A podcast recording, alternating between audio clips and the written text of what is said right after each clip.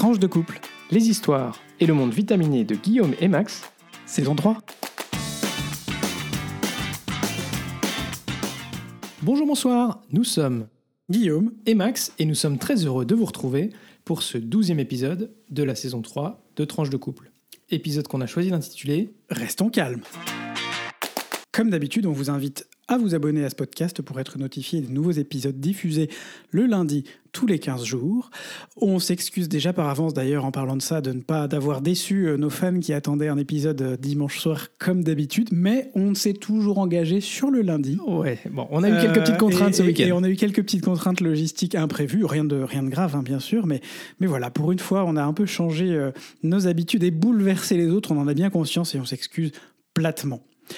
Vous nous retrouvez entre-temps, comme vous le savez peut-être déjà, sur notre page Facebook, notre compte Twitter, notre mail tranche 2 couple, le chiffre 2 comme le nom du podcast, par email, tranche 2 couple at gmail.com.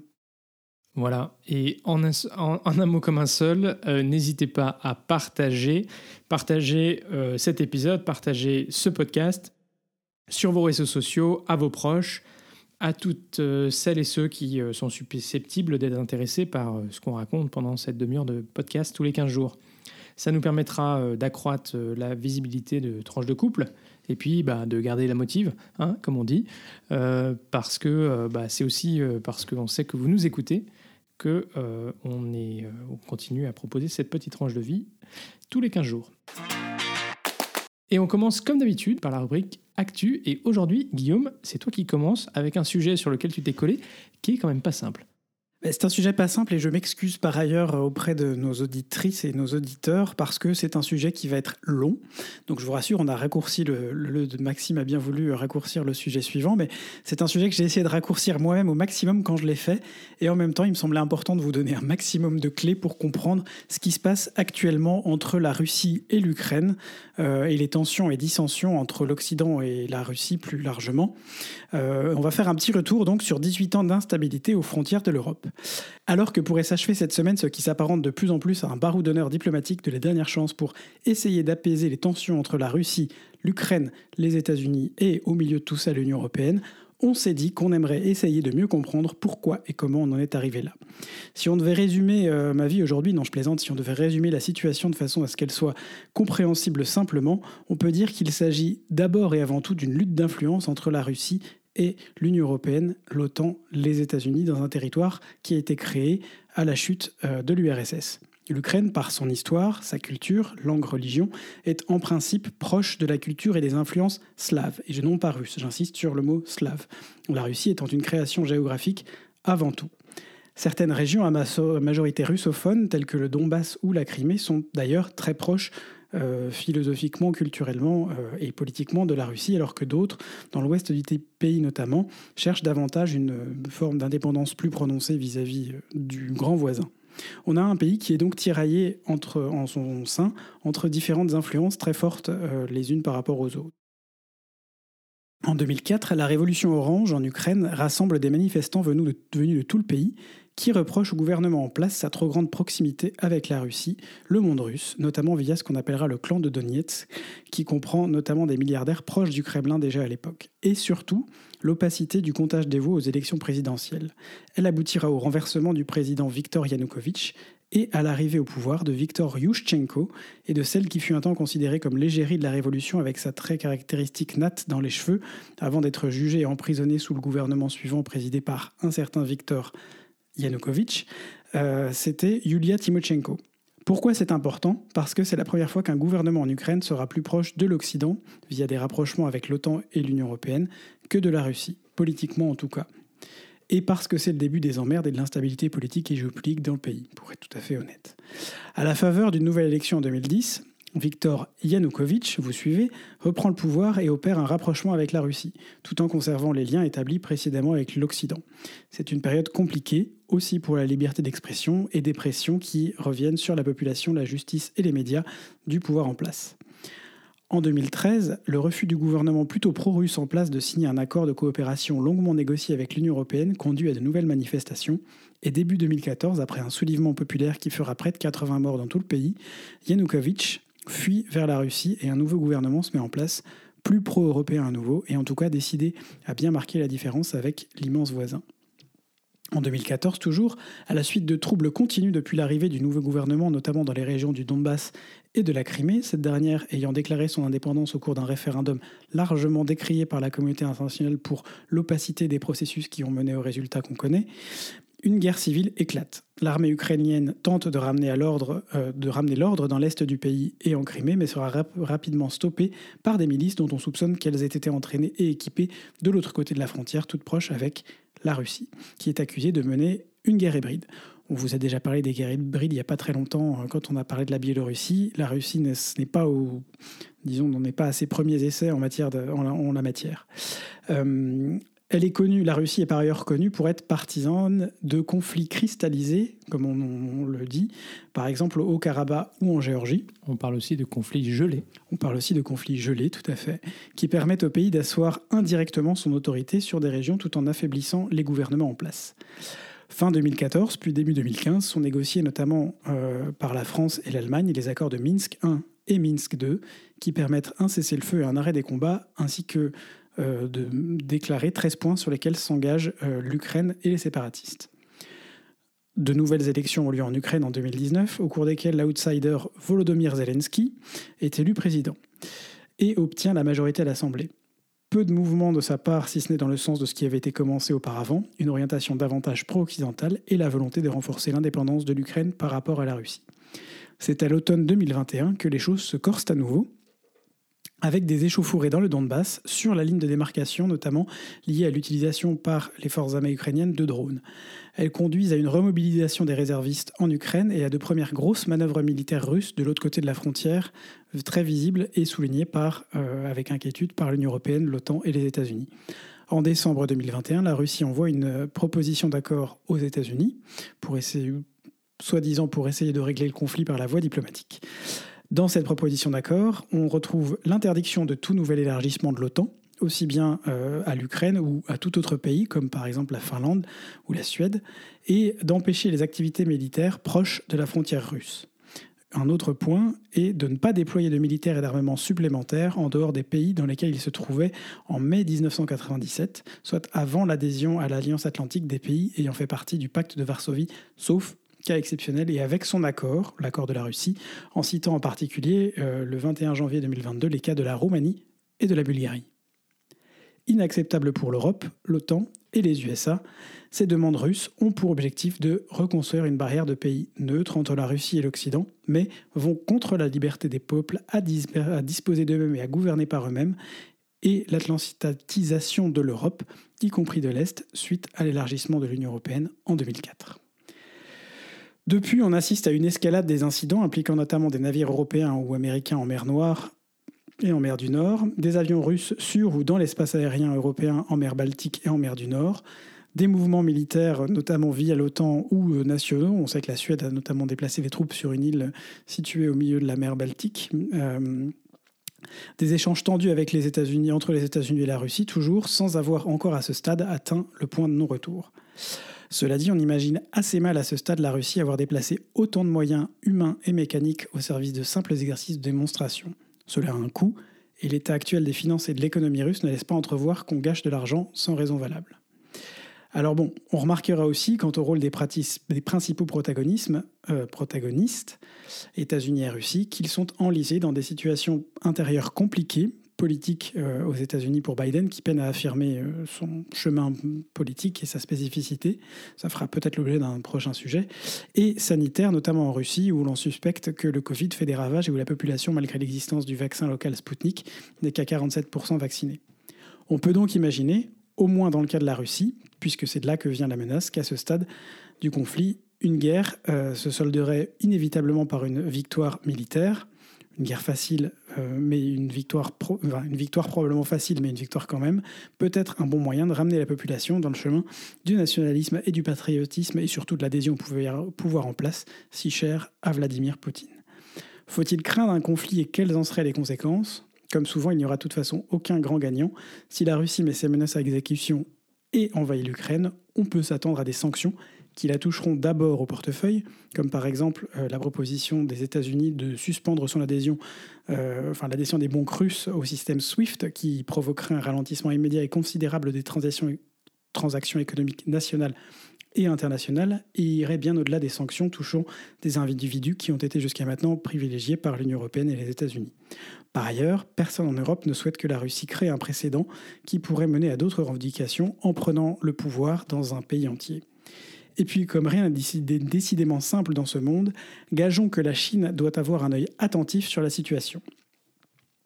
Le pays a aussi un sens aigu des sphères d'influence euh, dans ces régions frontalières, au Tibet par exemple, ou au Cachemire, euh, et des conflits cristallisés, ou vis-à-vis de territoires avec lesquels elle est en conflit larvé, Taïwan. On pourra en reparler, espérant en tout cas que ce ne sera pas l'actualité qui nous épouse. Cependant. Merci Guillaume pour un sujet très compliqué euh, que tu as couvert euh, de manière tout à fait euh, complète. Et effectivement, c'est un jeu très compliqué de pouvoir où la Russie et la Chine ont des intérêts communs, ce qui voilà, est intéressant puisqu'il y a quelques années, on pouvait voir une certaine rivalité entre la Chine et la Russie. Et aujourd'hui, on, on voit qu'il y a quand même connivence d'intérêts notamment face aux États-Unis. Et comme euh, on le sait bien, euh, diviser pour mieux régner, c'est une excellente, euh, un excellent motto, surtout quand on a un président américain qui n'est pas dans une situation politique intérieure la plus simple pour lui. C'est un conflit dans lequel il s'est effectivement un peu enlisé. Je parle de son propre conflit en fait. Bref, Max, maintenant tu vas nous parler brièvement mais efficacement comme d'habitude de la PFUE. C'est l'heure de la présidence française de l'Union européenne. Ah, merci, parce qu'aujourd'hui, euh, tu n'as pas dit euh, la PU et tu as expliqué vu, hein euh, ce que c'était. donc, les, nos auditeurs savent. Il y a du progrès, il y a du progrès. Voilà, alors, donc, dans On décrypte l'Europe et la présidence française, aujourd'hui, je voudrais revenir brièvement sur l'intervention d'Emmanuel Macron devant le Parlement européen le 19 janvier dernier. Alors, je vous l'avais dit, c'est une tradition à chaque nouvelle présidence euh, du Conseil de l'Union européenne que le président ou le chef de gouvernement du pays qui a la présidence vienne présenter les priorités, euh, ses priorités euh, devant le Parlement européen. Alors c'est aussi un symbole important parce que c'est une reconnaissance de l'importance du Parlement européen en tant que co-législateur et donc c'est un signal important. Voilà ce qui peut être retenu de l'intervention d'Emmanuel Macron à Strasbourg.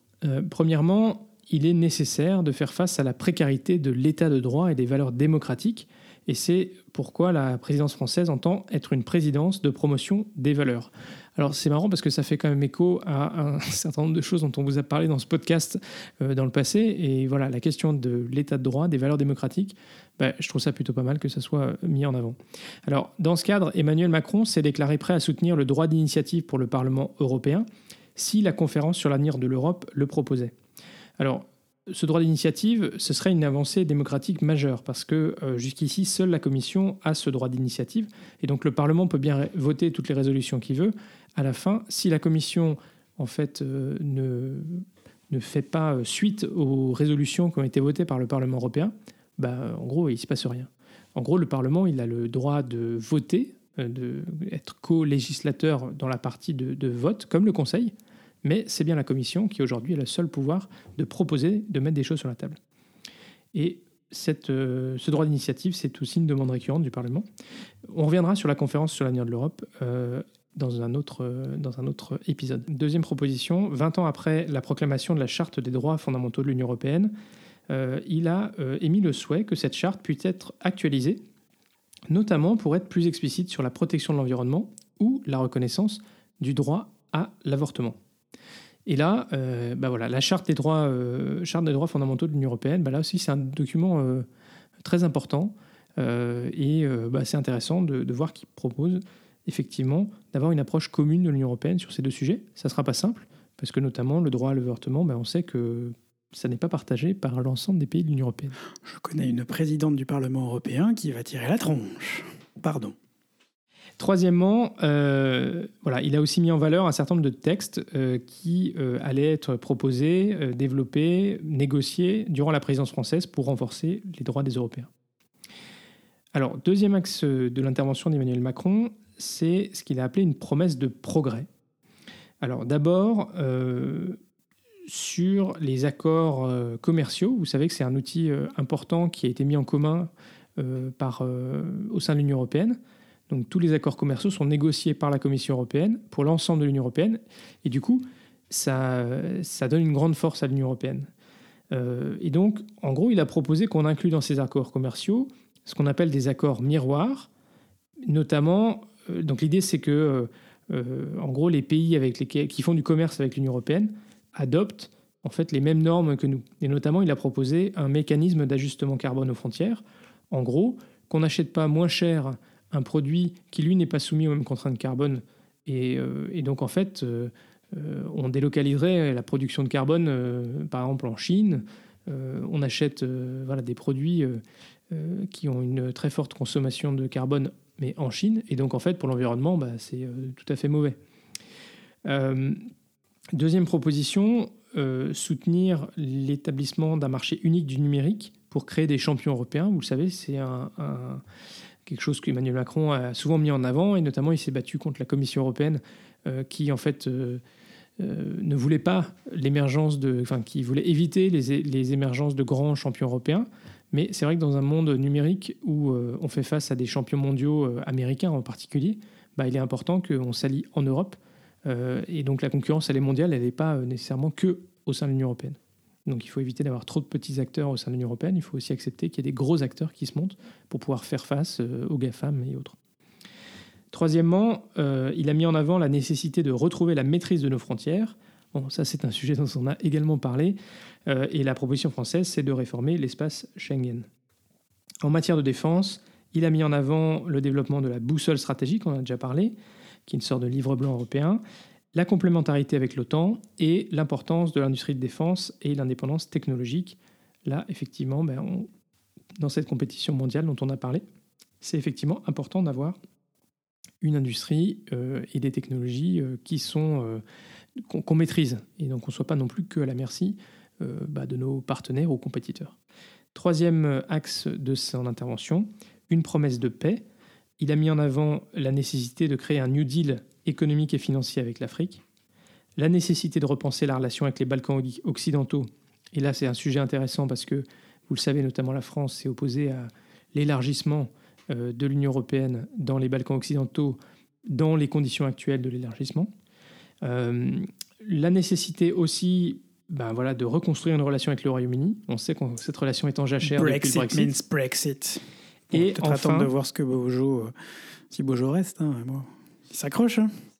Et enfin, et ça fait écho à ce, que Guillaume, ce dont Guillaume nous parlait dans le premier sujet, construire un nouvel ordre de sécurité collective qui implique l'Union européenne et où l'Union européenne ne soit pas simplement un observateur de ce qui se passe entre euh, les États-Unis et la Russie notamment. Voilà pour euh, le discours d'Emmanuel Macron. Je pense que c'est intéressant. On verra comment il sera mis en œuvre euh, durant la présidence française. Mais j'ai pensé que c'était intéressant de vous partager ces quelques éléments de son intervention. Merci Max. Ma foi, c'est fort intéressant. Et effectivement, je pense qu'on a encore largement de quoi nous occuper, t'occuper et occuper les auditeurs pour les pour les semaines qui viennent, bah, sans transition, euh, petit point belgitude rapide, on va aller vite, mais euh, je comprends même pas pourquoi je ne vous l'ai pas fait avant celui-là. Euh, ça m'a tout à fait surpris, mais, mais on remercie France Musique d'avoir d'avoir de m'avoir mis la, la, puce et l'information à l'oreille. Alors le point belgitude du jour nous amène, ça ne surprendra personne, à la monnaie, à l'Opéra de Bruxelles, le 25 août 1830. Ah oui, c'est très actuel. Ah oui, c'est très actuel, mais tu, tu, tu vas voir. Cette année-là, la Belgique, qui n'existe pas encore, est une province du Royaume des Pays-Bas, royaume créé sur les cendres de l'épopée napoléonienne pour faire office de zone tampon avec la France et soumise au pouvoir parfois despotique, certains historiens le qualifient de napoléonien, euh, de Guillaume Ier d'Orange-Nassau. Ah, c'est intéressant parce que zone tampon, tout ça. il y a une continuité. il, y a, une continuité. Et puis, euh, et puis, euh, et puis, ne nous fâchons pas. Voilà, restons calmes. Le thème thématique de cet épisode, tu vas voir. est tout à fait présente là-dedans aussi. Donc, je le disais, sous l'autorité de Guillaume Ier d'Orange-Nassau, mais cette réunification artificielle a très vite fait son temps. La restriction des libertés politiques et religieuses, la sous-représentation politique et l'exploitation fiscale, SIC, toute ressemblance à des faits existants ou ayant existé est évidemment fortuite, des provinces du Sud euh, font naître une opposition catholique et libérale qui aboutit à une alliance entre deux grands courants d'opinion du sud du pays qui ne parlent pourtant pas la même langue, ce qui, qui correspond aujourd'hui à la Wallonie et à la Flandre. Uh Cet unionisme, comme quoi à l'époque ils ont réussi à s'entendre, cet unionisme devient spécifiquement belge et énonce des griefs spécifiquement belges. L'autorité du régime périclite alors dans le sud et un climat pré-révolutionnaire s'installe, le roi ne pouvant se maintenir en Belgique que par l'usage de la force. Alors pourquoi et comment dans ce contexte on arrive à parler de la monnaie comme berceau de l'indépendance belge? Parce que c'est de ça dont on parle. Ce cher Guillaume Ier, soucieux d'asseoir son autorité au sud et de donner le change aux citoyens, organise pour son 59e anniversaire de grandes célébrations à Bruxelles. Feux d'artifice, parades et représentation à la monnaie de l'opéra La Muette de Portici, euh, qui pour la petite histoire a donné son nom à l'une des salles de l'institution aujourd'hui, du compositeur français Aubert. On le met en garde. Comme souvent avec l'opéra, et en particulier au XIXe siècle euh, propice aux grandes révolutions et à de nombreux changements politiques, on retrouve un certain nombre d'airs et de chœurs à très forte connotation patriotique. Il s'agit en plus d'un opéra français qui relate la révolte des Napolitains contre le roi d'Espagne, et on s'inquiète de ce qu'il pourrait véhiculer comme message dans un contexte déjà tendu où la moindre étincelle pourrait mettre le feu aux poudres. Ben oui. Guillaume Ier accepte, à reculons, de réduire l'ampleur de la fête notamment euh, d'annuler le feu d'artifice, mais refuse d'annuler les représentations. La suite, vous la connaissez peut-être. Au cours de la première, les spectateurs chauffés à blanc par des airs de l'opéra tels que Amour sacré de la patrie, rends-nous l'audace et la fierté, à mon pays je dois la vie, il me devra la liberté, se lèvent dans la salle et comme un seul homme et sortent sur la place de la monnaie, très vite rejoints par d'autres révolutionnaires, avant de mettre à sac certains symboles considérés comme représentant l'oppression hôtel du chef de police, maison du procureur ou palais du ministre de la Justice. La révolution belge est lancée et aboutira le 24 septembre 1930 à l'instauration d'un premier gouvernement provisoire de la Belgique, puis plus tard à l'arrivée à la tête du pays de Léopold de Saxe-Cobourg-Gotha comme premier roi des Belges. Mon Dieu, mon Dieu, eh bien, on aura appris des choses dans ce podcast. Vous avez vu? Merci beaucoup, Guillaume. On passe tout de suite à la rubrique tranche de couple et en premier, on voudrait revenir sur le petit sondage qu'on a fait euh, avec Guillaume comme promis dans le dernier épisode sur euh, les dépenses en couple. Alors oui, tout à fait. On a, vous a proposé dans notre première, euh, dans notre épisode précédent, pardon, un petit sondage qu'on a mis en ligne hier soir sur notre compte Twitter. À défaut d'avoir pu le mettre sur Facebook, on s'en excuse. Et on voulait vous passer en revue les détails. Donc, on vous posait deux questions sur la gestion des dépenses pour vous, euh, les dépenses en couple sur les comptes en banque, c'est plutôt un compte chacun, zéro en commun, un compte chacun, un en commun, un compte commun et zéro compte perso. Alors, euh, on a quand même une forte proportion, 71% euh, des réponses qui vont vers un compte chacun plus un compte commun, et puis quelques réponses plutôt isolées sur un compte chacun et pas de compte commun, et un compte commun pas de compte perso. Ça ne nous surprend pas, c'est effectivement nous ce qui nous paraît aussi euh, le plus cohérent, mais voilà, chacun, chacun gère comme il, l'entend. Et la deuxième question qu'on vous a posée, c'est euh, pour la participation de chacun et chacune aux dépenses communes, comment est-ce que vous vous organisez?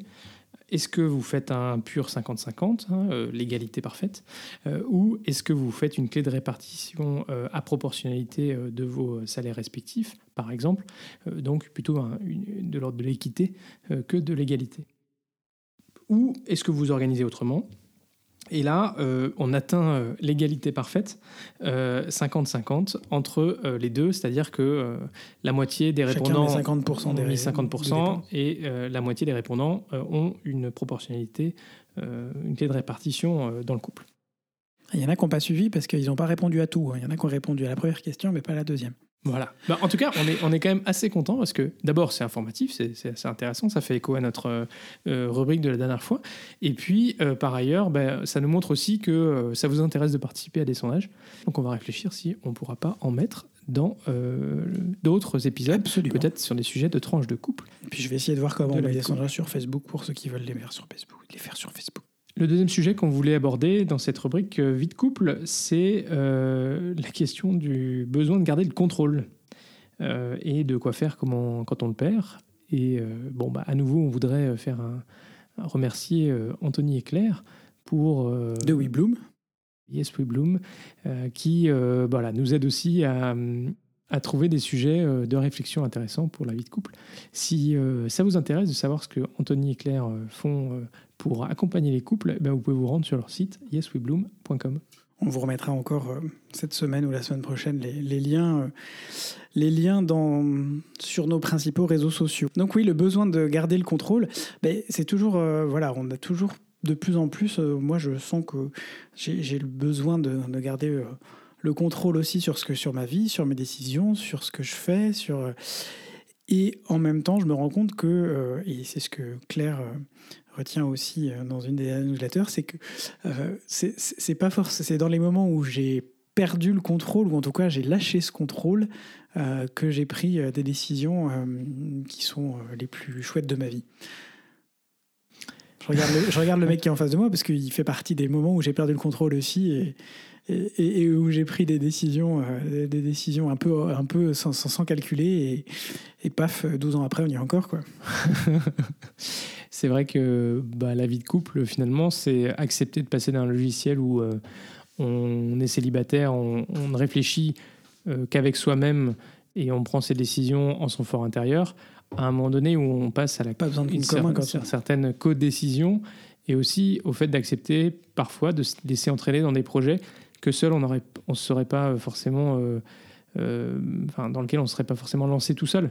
Et voilà, c'est une certaine émulation, mais c'est aussi accepter de perdre un petit peu le contrôle parce que justement, on n'est pas tout le seul à avoir euh, décidé, on maîtrise pas tout. Et, et c'est vrai que dans, la, dans la vie de couple, c'est voilà, c'est accepter de ne pas tout maîtriser euh, et c'est aussi accepter, euh, et c'est un élément important, de savoir euh, aussi montrer ses vulnérabilités à l'autre. parce que parfois, on peut être aussi un peu comment, voilà, dans ce qu'on attend, ce qu'on pense que l'autre attend de soi. Puis surtout, on a du mal à sortir de sa zone de confort, en fait. Exactement. C'est ce, ce que ce qu'on appelle ce que Claire encore appelle la zone de vulnérabilité. À quel moment est-ce que, à quel moment et à qui j'ai envie de dire Parce que pour rentrer dans cette zone de vulnérabilité, moi j'ai besoin de me sentir en confiance. Et je ne rentre pas, je ne laisse pas, mais je le dis déjà, Max vous dirait que j'ai beaucoup de mal à, montrer mes, faiblesses et mes vulnérabilités en général.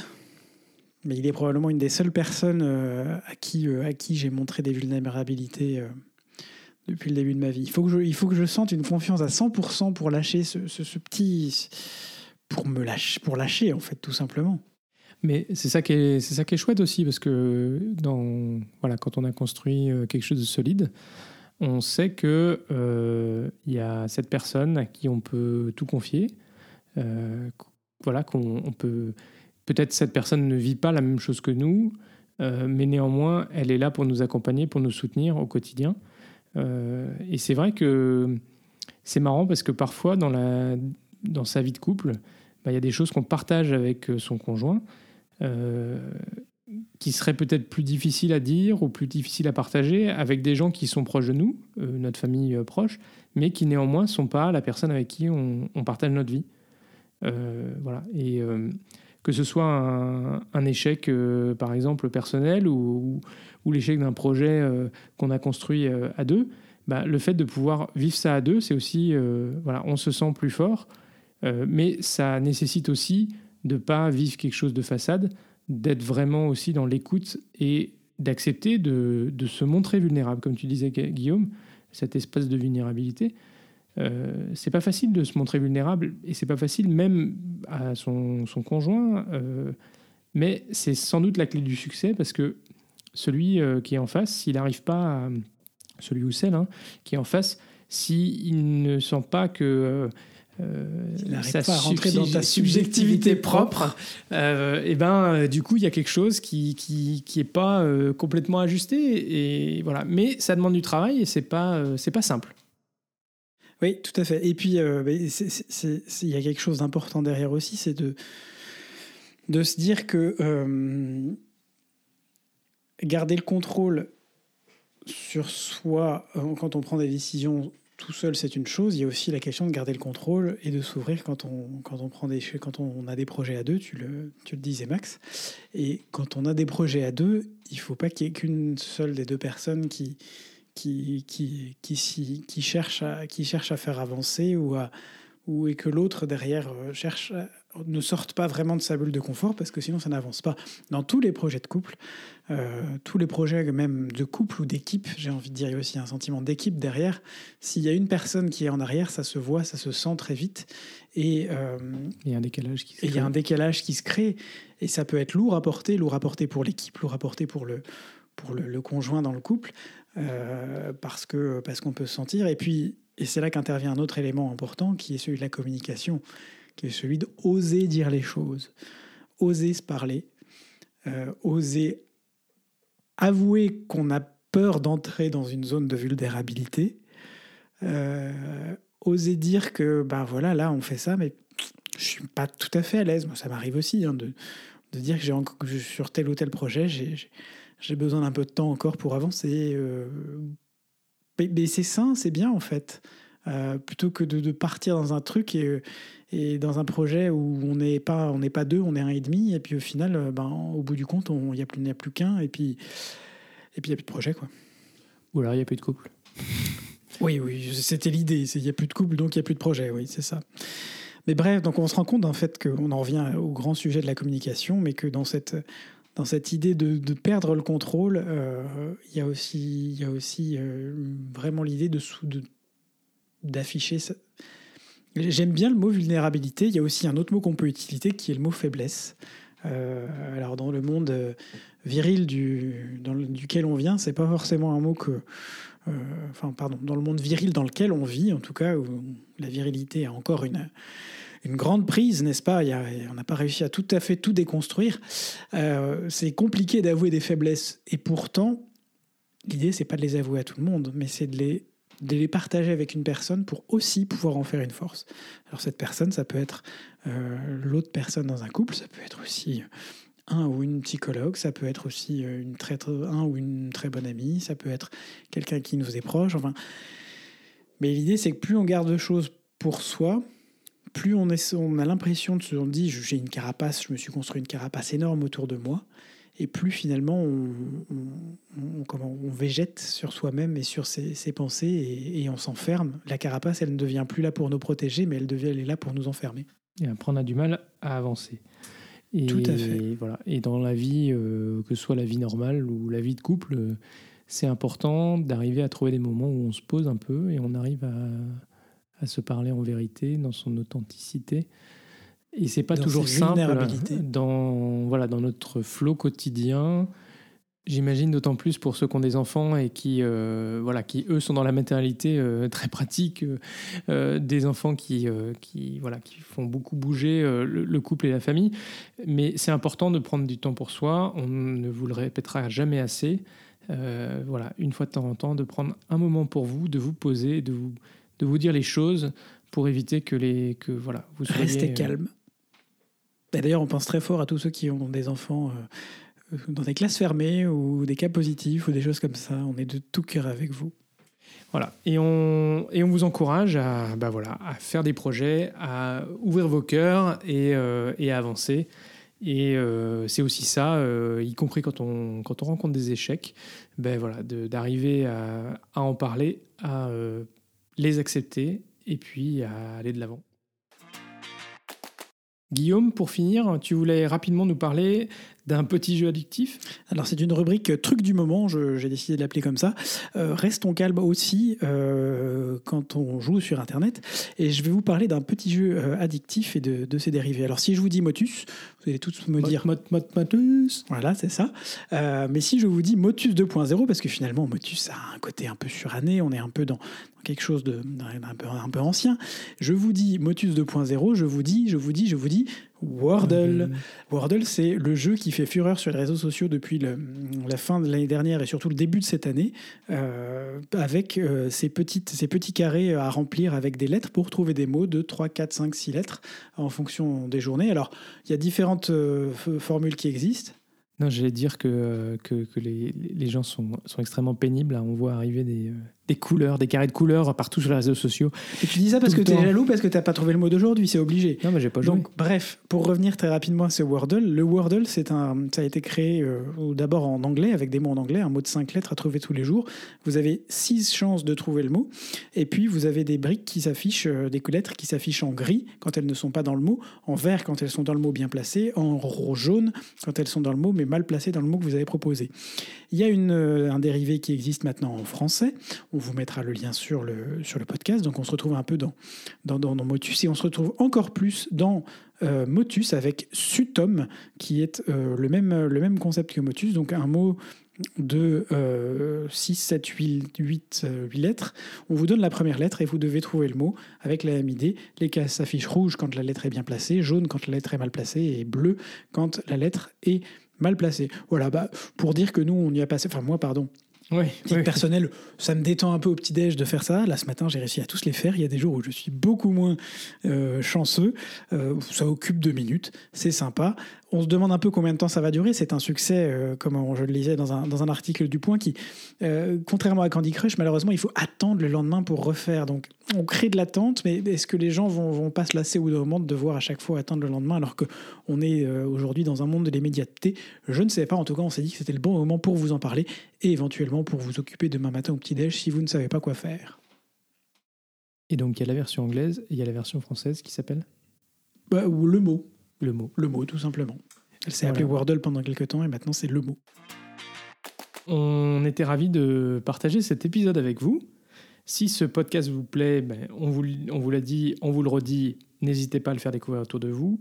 Mettez-nous une note sur Apple Podcast, sur Spotify, un like euh, sur euh, Facebook ou sur YouTube. Ce podcast est diffusé le lundi, tous les 15 jours, ou le dimanche soir pour les plus pressés, quand nous on a eu le temps de le faire le dimanche soir. Alors, portez-vous bien d'ici au prochain épisode. Sortez masqué encore pour l'instant. Gros bisous, Et à très vite pour de nouvelles tranches. vitaminé. Thank